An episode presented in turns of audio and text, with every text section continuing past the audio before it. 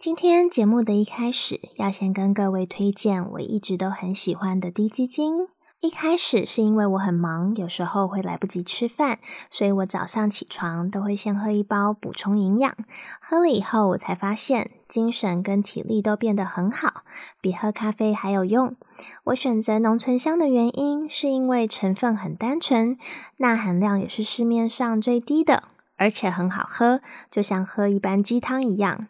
但是过滤掉大部分的脂肪还有胆固醇，推荐给你们。我喝了十年的低基金。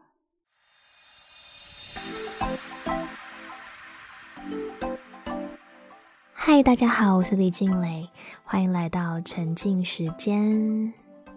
为什么我觉得新年好像才刚刚过完，现在就要年底了？今年过得好快啊！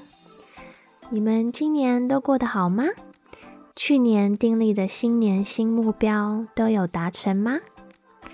没有达成的话，也不要对自己太苛责，因为毕竟研究显示，有高达九十二 percent 的人订立的新年新目标都没有达成，而且有超过二十 percent 的人第一周就放弃了。所以加油啊，至少要撑过第一周，对吗？而且有一个更让我觉得很惊讶的数据，就是大部分的人到了二月中就放弃了，所以有八十 percent 的人到了二月中就会放弃实现他的新年新目标了。所以加油啊，至少要撑过二月中，对吗？你就有机会成为那个少数达成新年新目标的人了。到底是什么原因让新年定立的新目标这么难达成呢？我最近在网络上看到一个梗图，觉得蛮好笑的，就是有一张纸写着“新年新希望”，然后用不同颜色的笔就写了，比如说二零一八年，然后划掉，用另外一个颜色的笔写二零一九年啊，然后到二零二二年这样。那原本呢，就是写着计划是减重，然后呢，隔年就是把它划掉，写说继续减重。然后原本二零一八年可能写了要戒酒，隔年没有达成，就把它划掉，就放弃戒酒了，改成少喝一点。然后原本有写说要对抗老板，后来用不同的颜色的笔划掉，隔年的目标变成要找工作。还有一个觉得蛮好笑的是，原本的目标是要对老婆好一点，隔年划掉老婆，把目标改成对前妻好一点。有人的新年新希望的历程也大概是这样的脉络吗？你们都有每年订立新年新目标的习惯吗？为什么达成新年新目标会这么难呢？要怎么样订立新年的新目标，才能增加成功的几率呢？我提出要讲这集的主题的时候，身边的人第一个反应就是：这集要不要年底再播出？我说当然不行啊，到了年底才开始思考新年的新目标就来不及了。所以你听完这集就要赶快动起来喽。我其实也有试过十二月才开始规划，但我发现如果年底才开始规划，到你真正可以开始实施你的计划。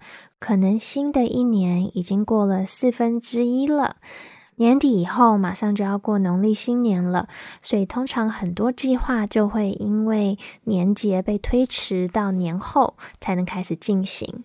我会想要聊这个主题，也是因为之前觉得怎么好像一转眼今年就过了，就到了年底，然后心里就有一点彷徨。就想到明年，就会觉得有点好像我还没有准备好，然后 not really looking forward。但是呢，因为我开始订立我的新年的新计划，随着我的计划越来越丰富，我就越来越兴奋，然后越来越期待新年的到来，让我能够挑战自己啊，然后尝试建立更多的好习惯，然后成为更好的自己。我就希望你们在展望新年的时候，也能跟我有一样的心情，所以就很想要跟你们分享。我除了计划，也迫不及待的开始，就是规划。实际上，我要怎么样去实施，然后怎么样去实行这些计划？我就开始找适合的课程啊，还有就是我要达成计划的方式啊，订立时间表，然后就开始招兵买马，开始组织团队啊。牧羊座 有时候就是说风就是雨的。后来我就想，诶，既然一切都准备就绪了，我是不是就可以往前冲啦？就是一定要等到明年吗？为什么不直接动起来就好了？就是也有点坐不住，就觉得为什么一定要等到新年？好像说开始，其实就可以开始嘛。后来我就想，我其实非常喜欢仪式感。就是有始有终的感觉，然后把新的一年当做是一个新的开始，一个新的划分的一个界限分水岭，其实也蛮好的。嗯，这样也让我有多一点时间可以规划，可以缓一缓我的计划，也想一想要怎么样完善我的计划。我觉得订立新年的新目标很有趣的一个地方，就是问自己为什么。是一个了解自己很好的契机，而且也是能够达成新年新目标的关键的因素。心理学研究显示，很多人会半途而废，并不是因为没有毅力，无法坚持下去，而是因为动力不足，没有足够的力量，没有足够的内在驱动力，让你真的会想要尽一切的努力去完成这个目标。所以，思考自己新年要做什么之前，要先思考为什么。在你人生各个领域当中，你的内在、你的外在、健康啊、财务啊、工作、家庭、社交啊、人际关系等等，你想要怎么成长？你想要成为什么样的人？你觉得做出什么样的改变会让你感到更快乐？一直追根究底的问自己为什么，去挖掘自己内心深处最想要的是什么。例如，你想要减肥，你为什么想要减肥？你减肥的动机是什么？是因为别人笑你胖，别人觉得你需要减肥吗？每一个人的原因都是不一样的，但以动机来说，如果是为了取悦别人，或是满足别人对你的要求。通常达成这个目标的几率都会很低。这个内在的驱动力，这个欲望，需要来自你本身，你自己真的想要，才会有动力去实现它。如果是你自己想要减肥，你就要问自己为什么？因为你想要穿上更好看的衣服，因为你想要谈恋爱，因为你想要更健康。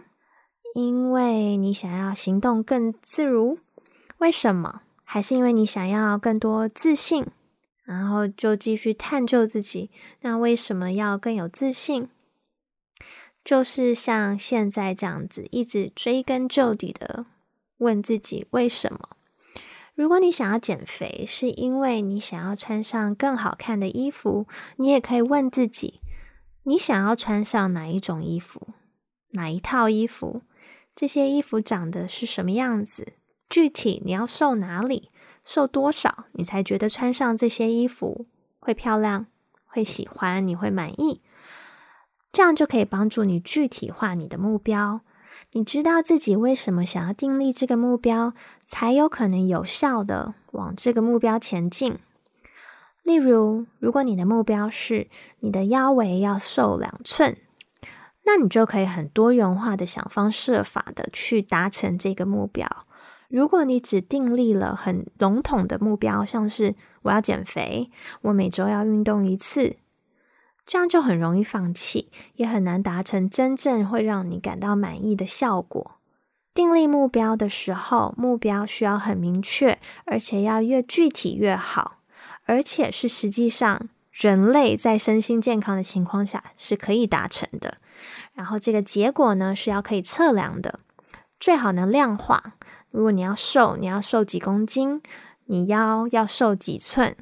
如果你的目标是瘦腰，那可能每周如果你只做有氧的运动，效果可能就会很有限。你就要针对你想要瘦腰的目的，去制定一些特定的计划，甚至也可以考虑专门减少腰围的器材作为辅助。就是你的目标只要是明确的，你就可以有很多的弹性，也可以发挥你的创意，去想方设法达成这个目标。这样就很有可能可以增加你达成的几率。如果你的目标是要学英文，你就要问自己。你为什么要学英文？因为这跟你怎么订立计划很有关系。如果你是想要出国旅游的时候，可以看得懂菜单，能够用英文点菜，你要学的是日常生活的用语，你就可以以日常生活的口语去做练习，还有吃喝玩乐会用上的单字为主。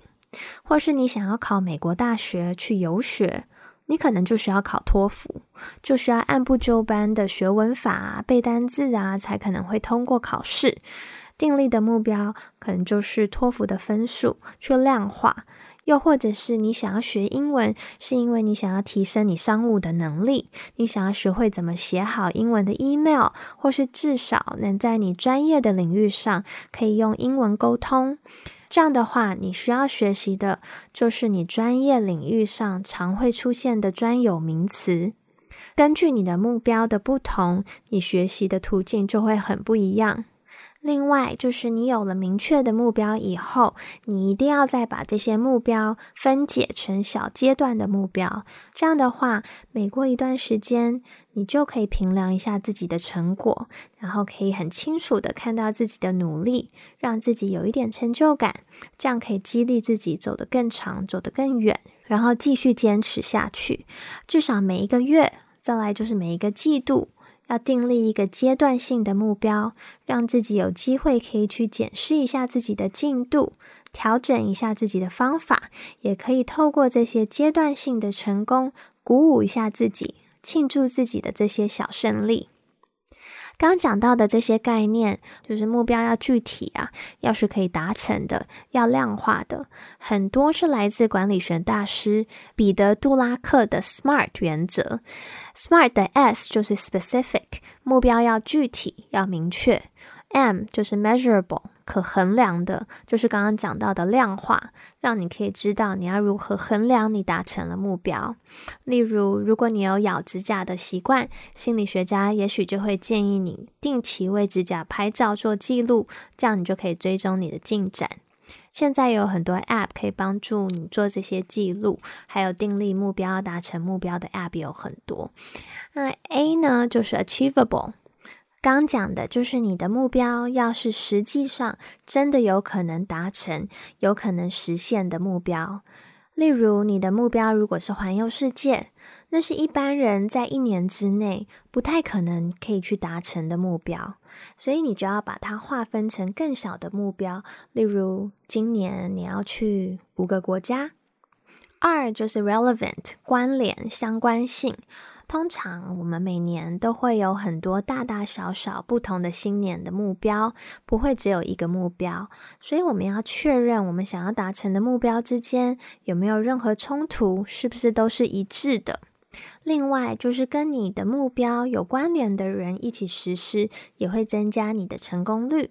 我还蛮喜欢拉有相同兴趣或是目标的人一起去努力达成这个目标。这样的话，我们就可以互相一起陪伴啊，然后互相激励、互相监督。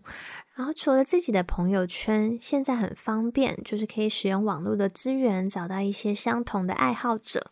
例如，如果你想要一个读书会，你可能会从你身边的人开始说服，说：“哎，我们办一个读书会好不好啊？”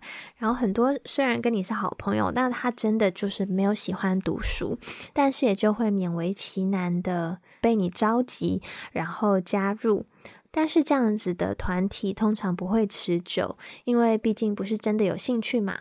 但是你可能可以透过社群，可以加入一些读书爱好者啊，跟真正对读书有热情的人一起讨论，反而会更有收获。还有 SMART 的 T 就是 Time Bound，时间限制。刚刚讲到就是说要设下一些 Deadline。不要只设下最终的目标，要帮自己设立一些短期还有中期的目标，然后一些小小的关卡，让自己有机会可以去检视自己的进度啊，还有自己的方式，还有自己的成效。最后有三个小 tip，一个就是我们现在虽然都习惯用电脑或是手机做记录，但是亲笔写下自己的目标，研究显示可以帮助我们提高达成率。写完以后也可以放在书桌上，或是贴在房间上，就是可以看得见，然后可以提醒自己。第二呢，就是要建立习惯。其实有一个方法，就是要留下一些 cue，一些会让你想起来你要做的事情的线索。例如，如果你想要增加你想要运动的几率，你就前一天把球鞋先从鞋柜拿出来，放在门前面。你看到的时候，就会想到，哦，你今天要去运动。这个道理跟吃其实是一样的，所以零食要收好，一定要紧紧的放在柜子里。好吗？因为零食也是一样的概念。你如果常常看到你放在桌面上，你就会想要去拿来吃，即使可能你没有真的想吃，可是因为你看到，你就吃一下。最后一个 tip 就是。挫折是想要成功的必经之路，所以你要 expect 自己会遇到很多挑战，然后要适时的调整自己的心态，去接纳自己可能会做的不完美，接纳自己可能有时候会懒散，你可能也会需要一些时间去真正建立新的习惯。但是要记得，成功和不成功的人之间的差距就是 perseverance，就是你是否能够坚持下去，不放弃，你就赢了。所以，如果你想要达成你新年定立的新目标的过程当中遇到了挫折，记得不要太苛责自己，那一定只是你还没有找到对的方法。你要再想想另外三个你可以尝试的策略，然后要看见。看见自己每一步小小的成功，然后去庆祝每一个小胜利。今天要跟大家分享的一句话是：如果知道活着是为什么，那无论如何活着，你也几乎可以承受。